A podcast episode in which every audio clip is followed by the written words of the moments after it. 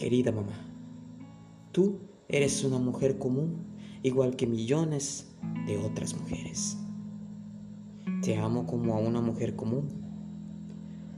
Solamente por ser una mujer común has amado a mi padre y también él es totalmente común. Así es como se juntaron, como hombre y mujer. Se amaron como hombre y mujer, acto totalmente común. Y soy fruto de su amor, un amor totalmente común. Luego me estuvieron esperando con esperanza y también con temor, pensando en que todo resultara bien.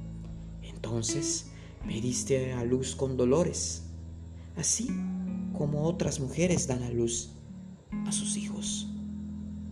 Entonces estaba ahí y ustedes me miraron y se sorprendieron. ¿Es esta nuestra criatura? Pensaron. Se miraron a los ojos y dijeron, sí, esta es nuestra criatura y nosotros somos sus padres.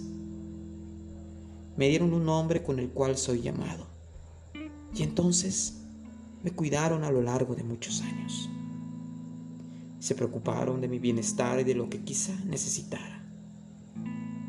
Así estuvieron presentes para mí como millones de padres estuvieron presentes para sus hijos. Por haber sido tan comunes, también cometieron errores y hubo cosas que me dolieron.